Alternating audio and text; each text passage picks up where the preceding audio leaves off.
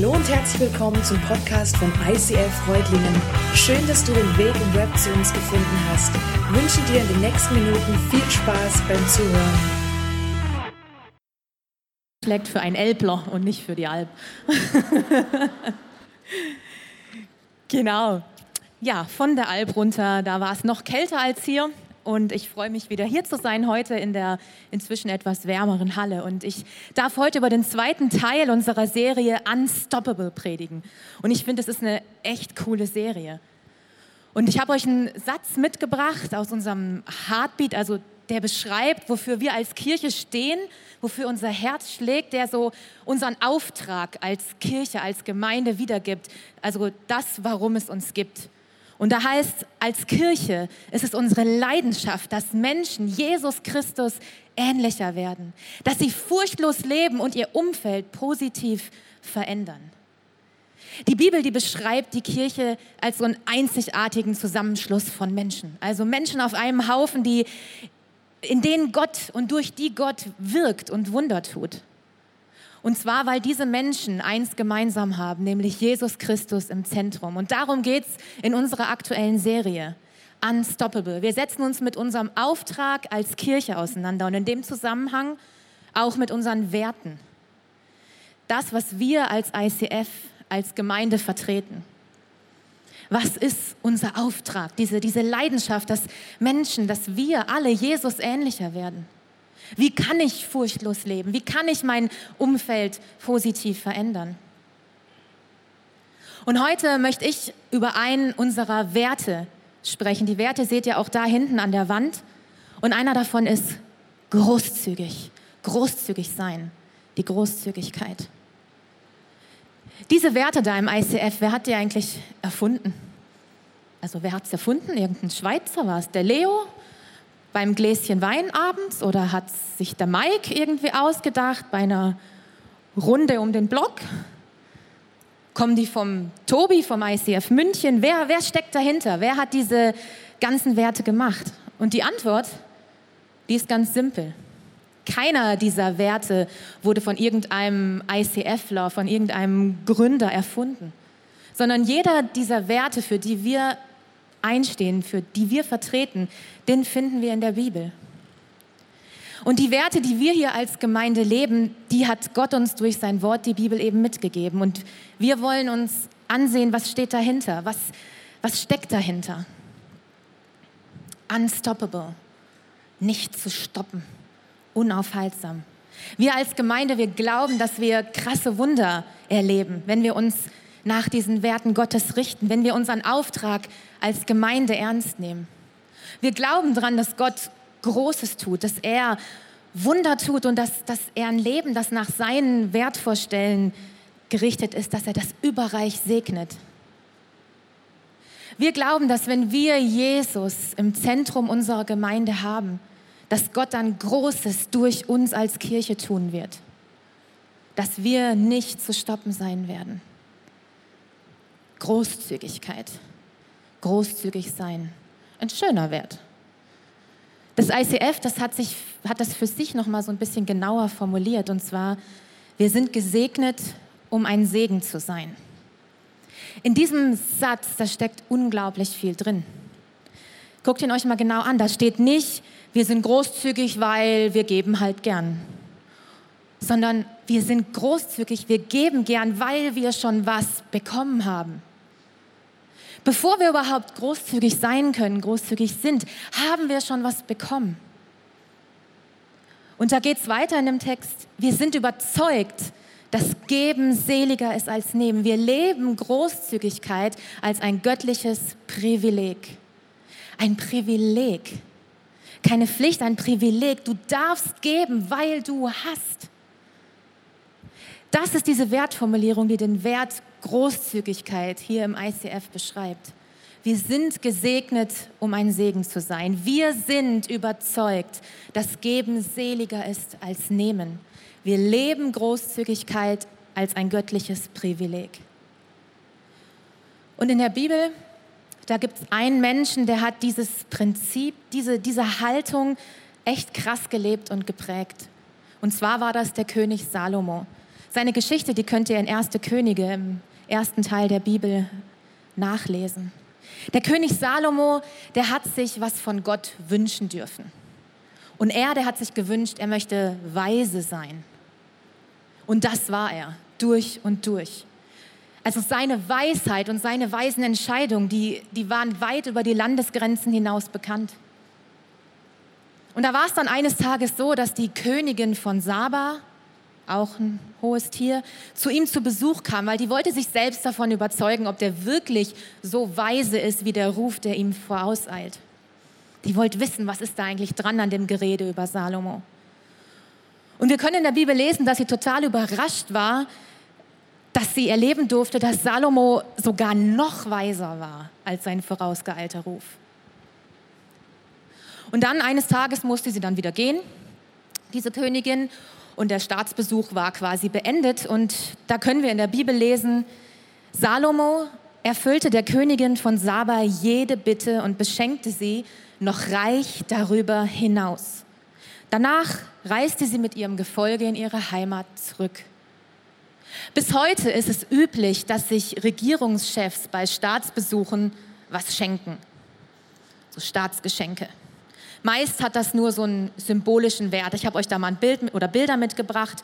Da gibt es dann zum Beispiel irgendwelche Viecher, die verschenkt werden oder Schreibtische und Stoffhunde bis irgendwelche teure Uhren oder ähm, ausgefallene Hüte oder auch mal ein Barbecue-Grill. Also war alles schon dabei. Es gibt so einiges, was sich die Staatsoberhäupter schenken. Das ist so eine Tradition, so ein Soll. Und der Salomo damals, der König, der hat bei der Königin von Saba noch einen draufgesetzt. Der hat eine Tradition ins Leben gerufen, die ist so göttlich, dass wir sie hier im ICF als Gemeinde auch leben wollen. Er schenkte der Königin von Saba nicht nur das obligatorische Geschenk, das, was man so zwischen Regierungschef gibt, sondern er setzte noch einen drauf. Er beschenkte sie reich darüber hinaus. So steht es in der Bibel. Er erfüllte nicht nur den Soll, sondern er setzte noch einen drauf.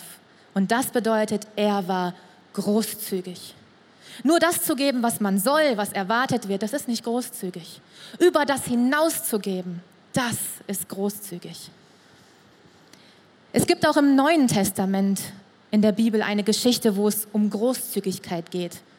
Die Geschichte heißt die Salbung Jesu und die muss schon was Besonderes, was Wichtiges gewesen sein. Denn in allen vier Evangelien, also Johannes, Matthäus, Markus, Lukas, in allen vieren lesen wir über diese Geschichte. Immer so ein bisschen anders, aber die gleiche Geschichte.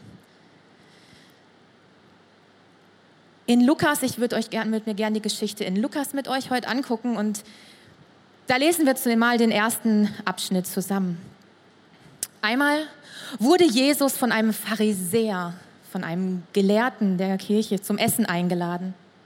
Er ging in das Haus dieses Mannes und begab sich an den Tisch. Da kam eine Prostituierte herein, die in der Stadt lebte. Sie hatte erfahren, dass Jesus bei dem Pharisäer eingeladen war.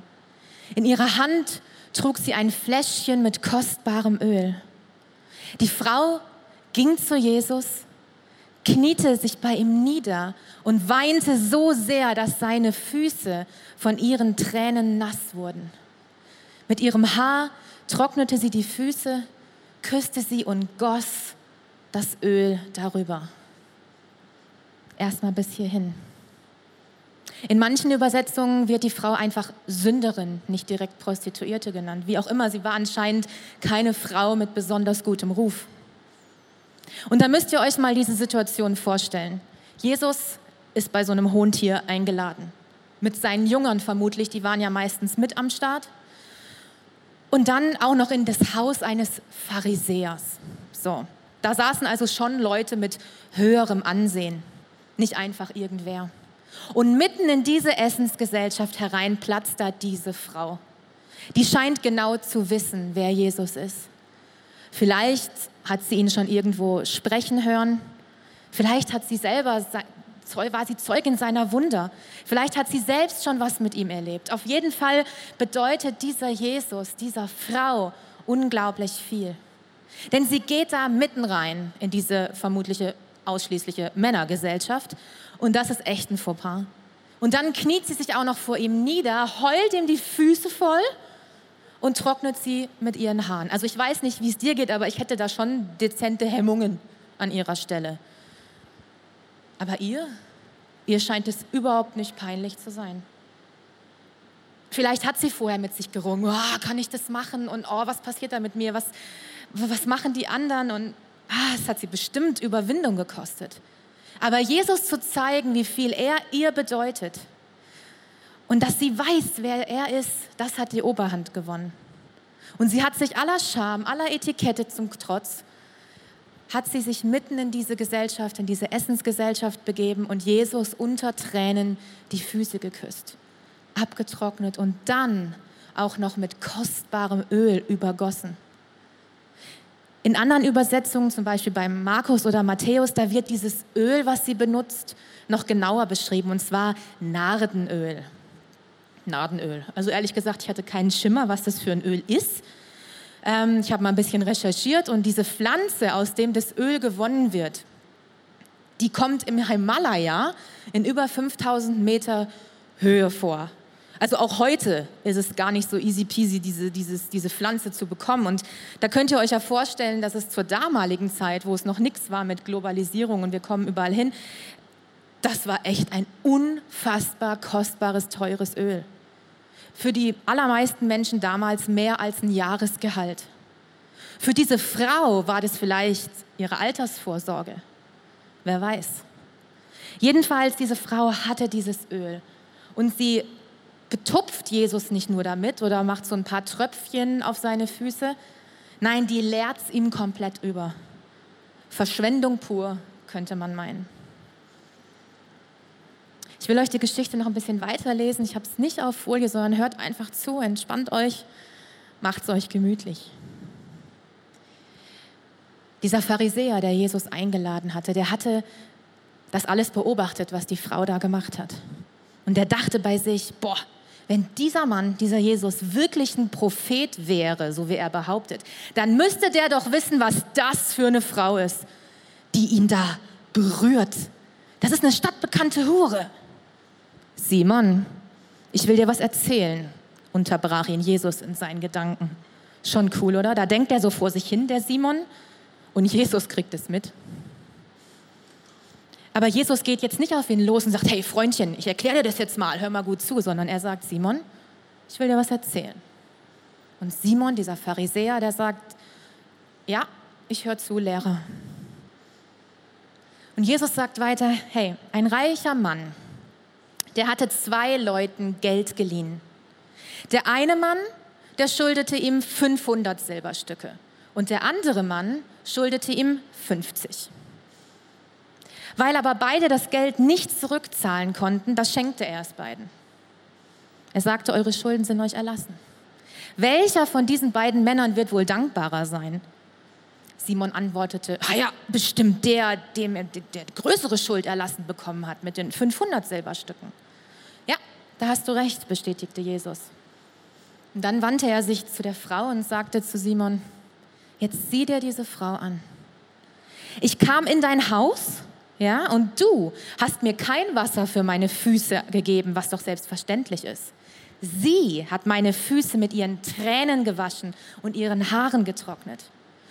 Du hast mich nicht mit einem Kuss begrüßt. Aber seit ich hier bin, hat die Frau nicht mehr aufgehört, meine Füße zu küssen. Du hast meinen Kopf nicht mit Öl gesalbt, während sie dieses kostbare Öl sogar über meine Füße gegossen hat. Und deshalb sage ich dir, ihre vielen Sünden, die sind ihr vergeben. Und darum hat sie mir so viel Liebe erwiesen. Sie weiß, dass ihr vergeben ist und deswegen hat sie mir so viel Liebe erwiesen. Wem aber wenig vergeben wird, der liebt auch wenig. Und zu der Frau sagte Jesus, deine Sünden sind dir vergeben. Da tuschelten die anderen Gäste untereinander. Was ist das für ein Mensch? Was ist das für einer, der vergibt sogar Sünden? Jesus kümmerte sich nicht drum. Er sagte zu der Frau, dein Glaube hat dich gerettet. Geh in Frieden.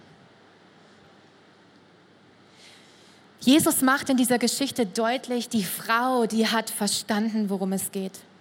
Sie wusste ganz genau, was sie für eine war. was für ein Berg Sünden sie mit sich rumschleppte. Aber sie hatte eben auch begriffen, dass Jesus genau für sie gekommen ist, dass Jesus genau ihr, sie, auf die alle so herabsehen, vor allen Dingen die hoch angesehenen Männer der Synagoge, dass Jesus ihr ihre Sünden vergeben hat. Sie hat verstanden, dass Jesus der Retter ist.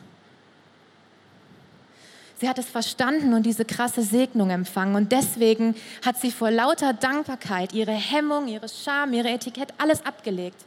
Hat sich zu Jesus begeben und ihm ihre Dankbarkeit und Liebe gezeigt. Und zwar auf überschwängliche, ja, für manche verschwenderische Weise. Ihr Herz war zum Überlaufen voll von der Liebe. Und sie konnte gar nicht anders, als diese Liebe in Dankbarkeit zu beweisen. Und da hat eben so ein Tröpfchen Öl nicht gereicht. Da musste es die ganze Flasche sein. Ja, diese Frau hat begriffen, was dieses Gnadengeschenk Gottes bedeutet. Sie hat begriffen, wer Jesus ist und was er tut.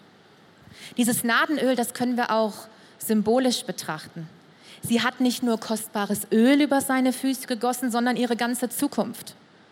Ihre Altersvorsorge, ihre Sicherheit, das hat sie alles zu Jesu Füßen ausgegossen es ihm ganz hingelegt, losgelassen und Jesus überlassen. Oder vielleicht war dieses Öl auch gar nicht als Altersvorsorge gedacht, sondern sie war vielleicht eine Edelnutte und hat das für besonders gute Kunden immer sich hier so ein bisschen hingetropft. Dadurch, dass sie ihm das jetzt über die Füße gießt, hat sie ganz symbolisch ihren Beruf zerstört. Sie zerbricht das Gefäß, in dem das Öl war und gießt es über Jesu Füßen aus. Vielleicht hat sie damit ganz symbolisch ihr altes, sündiges Leben beendet. Ich finde es immer mega spannend, so zu überlegen, auf verschiedenen Ebenen so Geschichten sich anzuschauen. Aber was, was auch immer der Grund war, sie hat es ausgegossen und Jesus hingelegt. Diese Frau hat Seelenfrieden erhalten und hat Jesus dafür aus Dankbarkeit alles gegeben. Und so kommen wir wieder zurück zu unserem Wert, wir sind gesegnet, um ein Segen zu sein. Wir haben von Gott bereits so viel Großzügigkeit erfahren. Und wir erfahren es jeden Tag aufs Neue. Und wir wollen davon, von lauter Dankbarkeit, aus lauter Dankbarkeit wollen wir davon weitergeben, weil wir es als göttliches Privileg sehen. Und ja, natürlich geht es da auch um die materiellen Segnungen, um das Geld, das wir bekommen, den Job, mit dem wir gesegnet wurden. Und ich lade dich ein, dir die Frage zu stellen, hey, wie gehe ich eigentlich mit diesen Segnungen um, die ich von Gott erhalte? Wie gehe ich mit meinem Geld um? Weiß ich, wofür ich mein Geld ausgehe? Oder bin ich froh, dass es da ist und dann irgendwie weiß ich, wie viel Prozent ich für was ausgebe im Monat? Gehe ich achtsam damit um? Gebe ich von meinem Geld, von meinem finanziellen Segen einen Teil zurück aus Dankbarkeit? Und investierst in Gottes Reich, in meine Gemeinde? Rede ich mit Gott über diese Entscheidungen, die ich mit meinen finanziellen Mitteln treffe? Beziehe ich da Gott mit ein? Vielleicht gibst du tatsächlich regelmäßig Geld und investierst es in Gottes Reich, in deine Gemeinde, vielleicht sogar den Zehnten. Wenn du das machst, hat sich da was bei dir verändert? Mir persönlich wurde es vor ein paar Jahren ganz wichtig, das war, nachdem ich einen Explore-Kurs gemacht habe, wo ich gemerkt habe, Gott legt es mir auf Herz, hey, guck auf deine Finanzen. Und mir wurde es wichtig, hey, ich will den Zehnten, mindestens den Zehnten möchte ich geben. Und es war irgendwie komisch und auch ein bisschen beängstigend, denn ganz ehrlich, unser Budget war immer eher knapp verplant und so einen Zehnten abzugeben, das war schon so, okay, Extras sind da nicht drin. Und es hat uns zeitweise ab und zu auf wackeligen Grund gesetzt. Aber, und da denke ich wieder, wie krass ist Gott.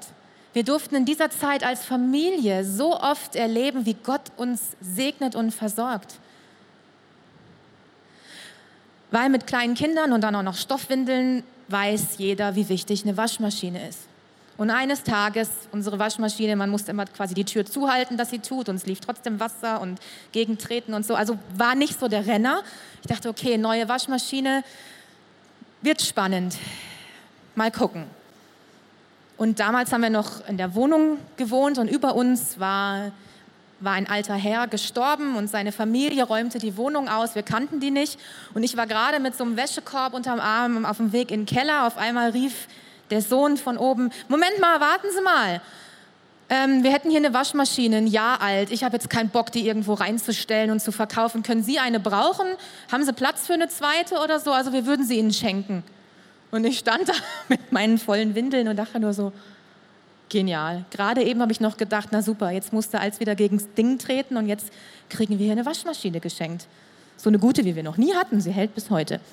Und da habe ich echt gedacht, Mensch Gott, du versorgst. Ich muss keine Angst haben, sondern ich darf wirklich aus Dankbarkeit geben, weil ich weiß, du versorgst mich. Ich habe da so Begeisterung und Dankbarkeit empfunden für diese Segnung. Und auch danach ging es noch weiter.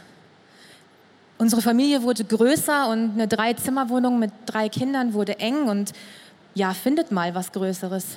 Selbst in Münsing auf der Alp ist das schwierig. Und wir haben es abgegeben an Gott und haben gesagt, okay, wir haben, du hast uns das Bild gegeben, als Familie zu leben, für unsere Kinder da zu sein und wir müssen es irgendwie mit einem Gehalt hinkriegen. Und dann das schönste Haus, was man sich vorstellen kann, direkt neben Oma und Opa mit riesigem Garten, kamen die zu uns.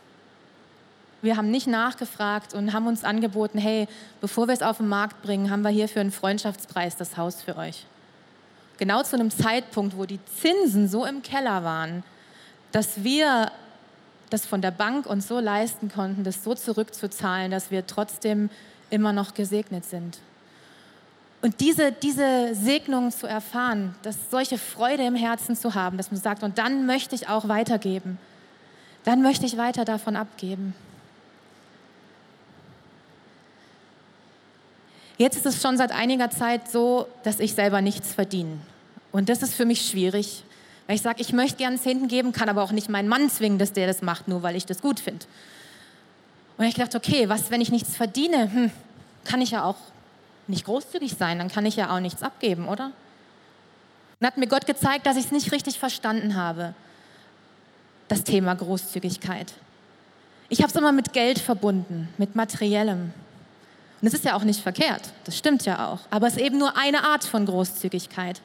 Gott hat mir ganz deutlich gemacht, was Großzügigkeit noch sein kann, beziehungsweise wie ich noch großzügig sein kann. Es war, wie gesagt, für mich schwer, nichts zu haben, was ich geben konnte. Und dann hat mir Gott gezeigt, hey, ich habe dir Zeit gegeben, ich habe dir Talente und Gaben gegeben und die kannst du auch für mich, für mein Reich und in deiner Gemeinde einsetzen.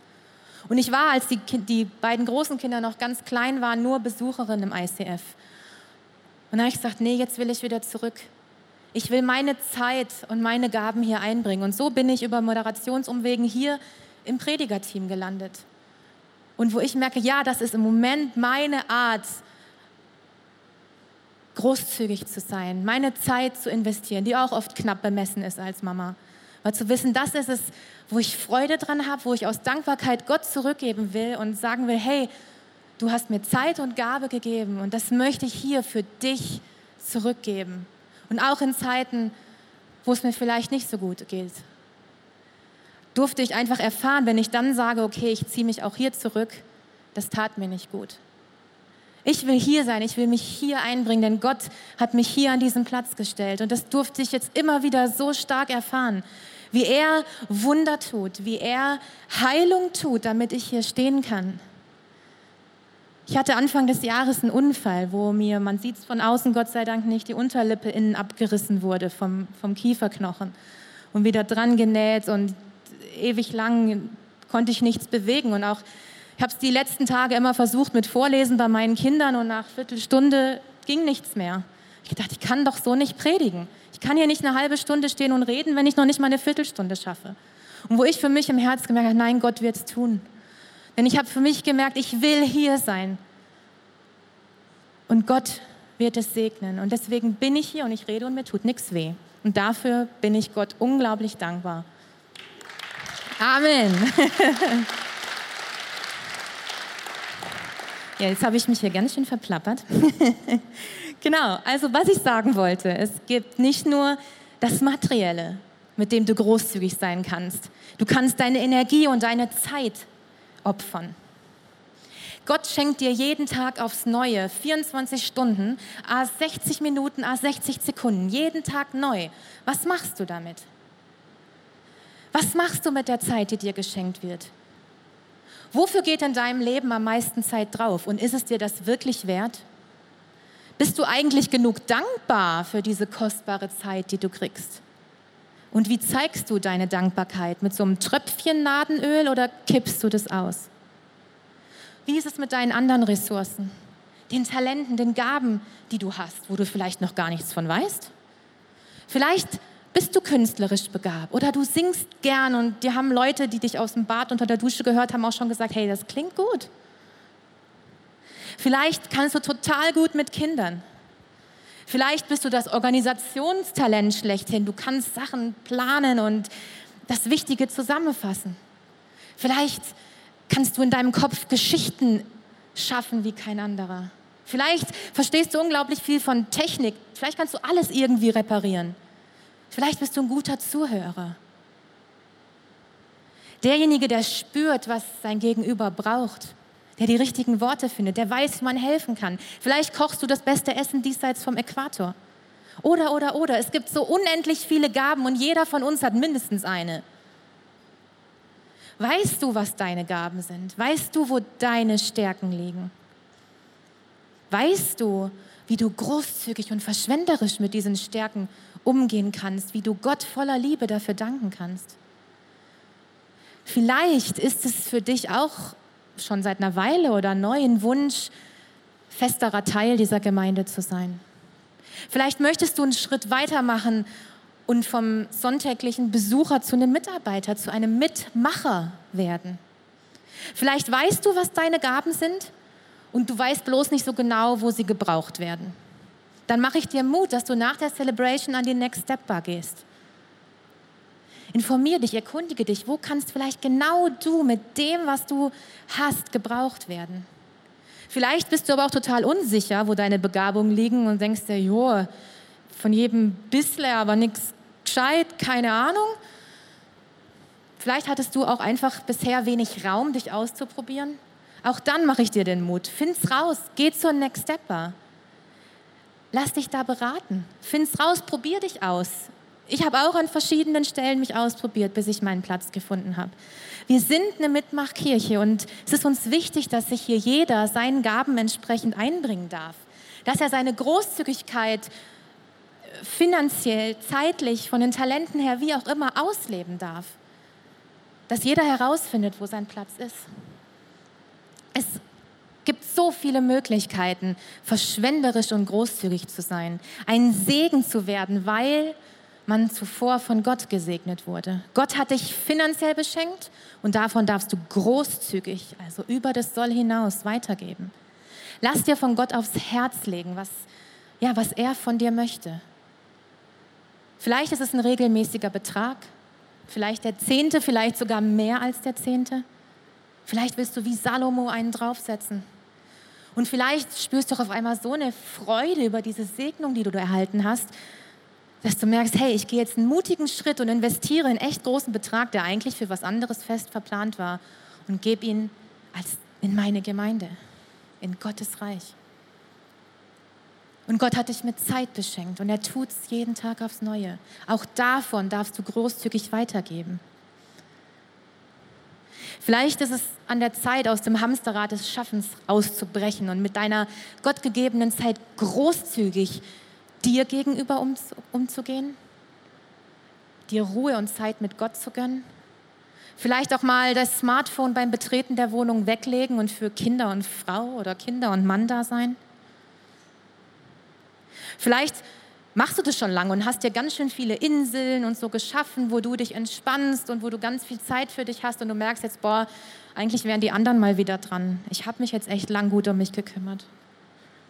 Wie kannst du anderen großzügig deine Zeit schenken? Und deine Gaben, wie kannst du die einsetzen?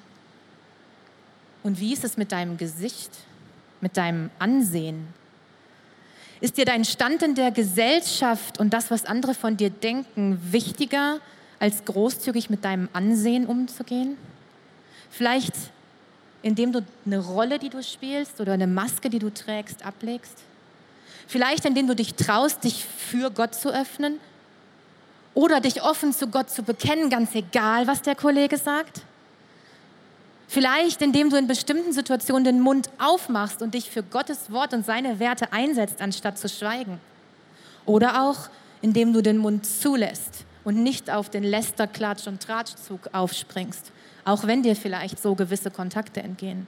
Du darfst hier und heute bestimmen, wofür du großzügig sein willst, was du verschwenden möchtest. Du darfst hier und jetzt bestimmen, auf welche Art und Weise du heute zum Segen werden möchtest. Aus Dankbarkeit dafür, dass du von Gott so überreich beschenkt wurdest, worden bist, dass du so überreich gesegnet wurdest. Als Kirche ist es unsere Leidenschaft, dass Menschen Jesus Christus ähnlicher werden, dass sie furchtlos leben und ihr Umfeld positiv verändern. Wir wollen als Kirche erleben, dass Gott für uns und wir für Gott nicht zu stoppen sind. Wir wollen als eine Gemeinschaft die Werte, die Jesus uns mit auf den Weg gegeben hat, leben. Wir wollen unser Umfeld verändern und vor allem wollen wir Jesus ähnlicher werden. Wir wollen ein Segen sein für unsere Familie, für unsere Gemeinde, unsere Stadt, unser Land und die Welt. Und ich möchte uns jetzt eine Minute der Stille geben, wo du Gott ganz persönlich für dich bitten kannst, dass er dir aufs Herz legt, in welchem Bereich es jetzt für dich dran ist, großzügig zu sein. Ich lade dich ein, dass du dazu aufstehst, dass du dich unter Gottes Segen stellst. Bitte Gott, dass er dir aufzeigt, welche Segnungen du tagtäglich von ihm empfängst. Wir sind oft so blind dafür geworden. Bitte ihn, dich sensibel zu machen für die Segnung und dein Herz mit überfließender Freude zu füllen. Lass uns kurz in der Stille beten und ich schließe es dann ab.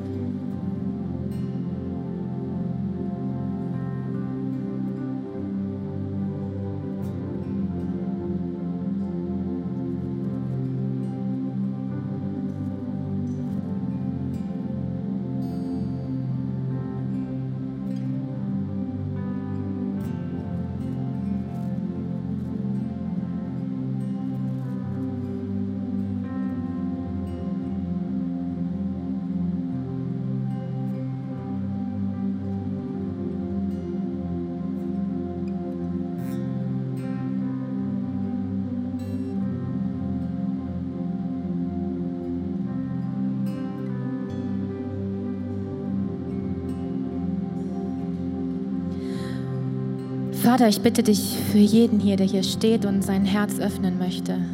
Ich bitte dich, Heiliger Geist, durchflute uns und zeig uns auf, wofür wir so dankbar sein können. Danke für die Segnung, die wir empfangen. Und ich bitte dich, dass du uns aufs Herz legst, jetzt über die ganze Woche, dass wir immer weiter danach suchen, wo dürfen wir verschwenderisch sein, wo dürfen wir großzügig weitergeben von dem, was du uns geschenkt hast sei es finanziell, sei es zeitlich oder von unseren Gaben und Talenten. Herr, ich danke dir, wir sind überreich beschenkt. Lass uns zum Segen werden, weil wir gesegnet sind. Lass uns zum Segen werden, damit wir unser Umfeld positiv verändern. Damit wir und andere Menschen Jesus ähnlicher werden. Ich danke dir für deine unglaubliche Liebe und Großzügigkeit.